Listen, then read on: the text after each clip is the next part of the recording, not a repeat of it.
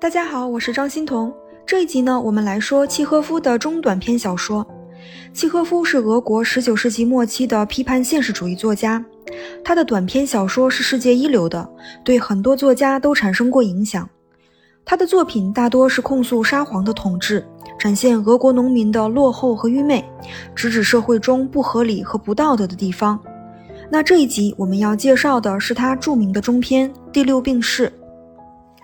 故事一开始的场景是医院，混杂着各种臭气的大房间里有几张床，上面的人都是疯子。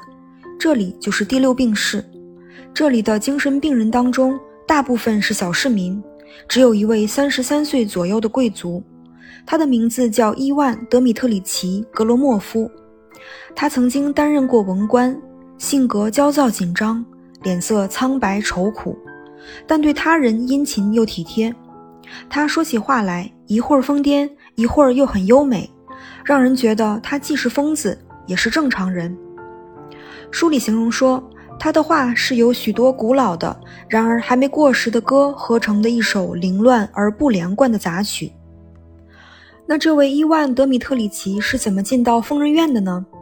很多年前，他的父亲是有钱有势的文官，有两个儿子，伊万和他的哥哥谢尔盖。谢尔盖年幼生病早逝，父亲进了监狱，最后也生病去世。伊万·德米特里奇本来是不愁吃喝的公子哥，结果却一下子没了钱。母亲后来也去世，孤身一人的他生活拮据，工作也不稳定。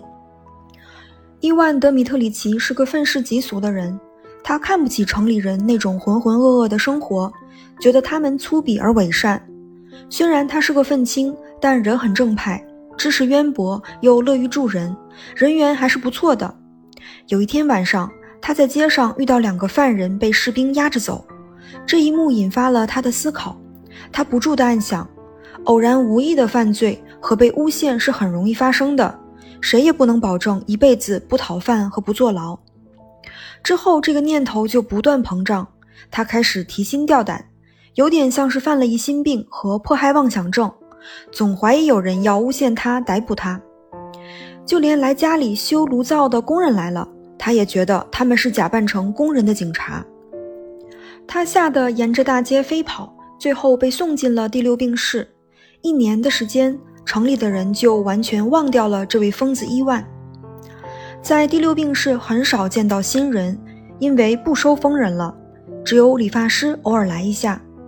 不过最近呢，医院却疯传医师开始常去第六病室了。为什么呢？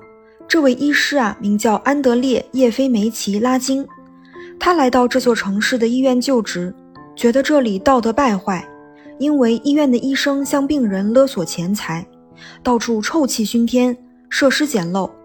但是医师安德烈也知道，就算条件再差，人们也是需要医院的。他上任之后，一开始工作的很勤快。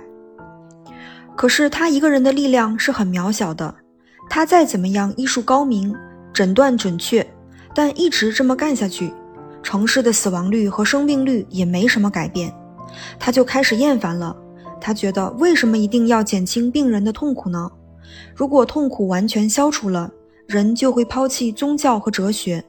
生点病痛苦一点又有什么关系呢？就算没有痛苦，他们的生活也是一片空虚。这个念头让伊什安德烈心灰意懒。他在诊病以外的时间里不断的看书。他认为，在这个世界上，除了人类智慧的最崇高的精神表现以外，一切都是无足轻重而没有趣味的。智慧是快乐的唯一源泉。但是，当一个有思想的人到了成年时期，就会感到被关在了牢笼里。生命和死亡都无法自己做主，唯有智慧交换思想，才能让人暂时忘记牢笼的存在。这一天，医师安德烈造访了第六病室。疯子伊万气愤地说：“为什么把他关在这里？”说：“医师，你糊涂啊，分不清疯子和健康人的区别。”他说：“医院里的人道德低下，行贿受贿的人那么多，哪一个在道德方面都比我们低？凭啥给我们关了起来？”安德烈医师说：“这个我决定不了，而且你就算逃出去，也会被抓回来。只要有监狱和疯人院，就要有人关在里面才成。两个人就这样聊了起来。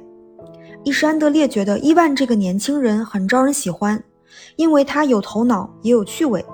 于是他又来找疯子伊万聊天了。伊什安德烈说：“其实温暖的书房和这个病室并没有什么区别。平和满足在于人的内心，而不是外部。普通人从身外之物寻找满足，有思想的人在内心寻找。圣贤们就蔑视痛苦，他们对任何事都心中不起波澜。但是疯子伊万不同意啊，他觉得遇到卑鄙就愤慨，遇到肮脏就憎恶。你之所以宣扬要蔑视痛苦，是因为你没遭遇过生活的毒打，这种让人把一切看淡的哲学不是智慧，而是懒惰。一是安德烈对这番思想的对撞很满意，于是他接下来每天都到第六病室找疯子伊万交谈。医院里的人都很奇怪，为啥他总去找一个疯子说话呢？于是有人偷听他们的对话，然后觉得伊什安德烈也变疯了，周围人开始另眼看待他。在他背后风言风语。后来有一天，伊什安德烈被叫到市政厅开会，有人问他：“今天是星期几啊？一年有多少天啊？第六病室里是不是住了一个了不起的先知啊？”伊什安德烈对最后一个问题的回答是：“他有病，但他是一个有趣味的年轻人。”会后，安德烈才发现，原来开会的目的是考察他，他感觉到了侮辱，十分的气愤。一个星期后，人们建议医师安德烈休养一下，显然把他看成了精神出问题的人。他提出了辞职，和朋友米哈伊尔坐着火车出去散心了，一去就是几个月。回来之后，医师安德烈已经一贫如洗了，他换了一个很小的房子住，已经没钱买新书了。他有两次回到医院去看望疯子伊万，但是伊万已经不想和他空谈了。安德烈心想，无论是谁，反正最后都会消失在地球上。生活的一切都如此琐碎，毫无意义。他的朋友米哈伊尔坚持要让他吃药治病，去医院里养病。可是无论安德烈怎么解释他没病，米哈伊尔也不相信。安德烈觉得自己掉进了魔圈里。之后，医院的一位大夫邀请安德烈去参加会诊。安德烈以为有赚钱的机会了，就跟着一路去到了医院，绕过主楼，走到了第六病室里。大夫说：“你等一下，我去拿个东西就回来。”可是半个小时过去了，大夫也没回来。这时，门卫抱着衣服、鞋子、裤子走进了病室，让安德烈换上。安德烈恍然大悟，他还是被骗到了疯人院。疯子伊万看到医师安德烈也被关进了第六病室，他说。你以前吸别人的血，现在人家要吸你的血了。医师安德烈走到窗前，望着外面的田野，离医院围墙不远的地方就是监狱。他心想，这就是现实生活。他想出去走走，被门卫拦了下来。安德烈说：“为什么不能出去？这是暴力，这是专横。”疯子伊万也过来一起吼叫，说：“放我们出去！”最后门卫进来给他们俩揍了一顿。伊什安德烈才意识到，那些住在第六病室里的黑影一样的人，每天都在经受这样的痛苦。他之前一直大聊特聊鄙视痛苦的哲学，其实他之前根本就没经历过痛苦。第二天，安德烈不吃不喝也不说话，一动不动躺在那里。对他来说，什么都一样了。傍晚的时候，安德烈因为中风死了。他感到一股恶心的东西浸透了他的身体，眼前的一切都变成了绿色，最后他永远昏睡过去了。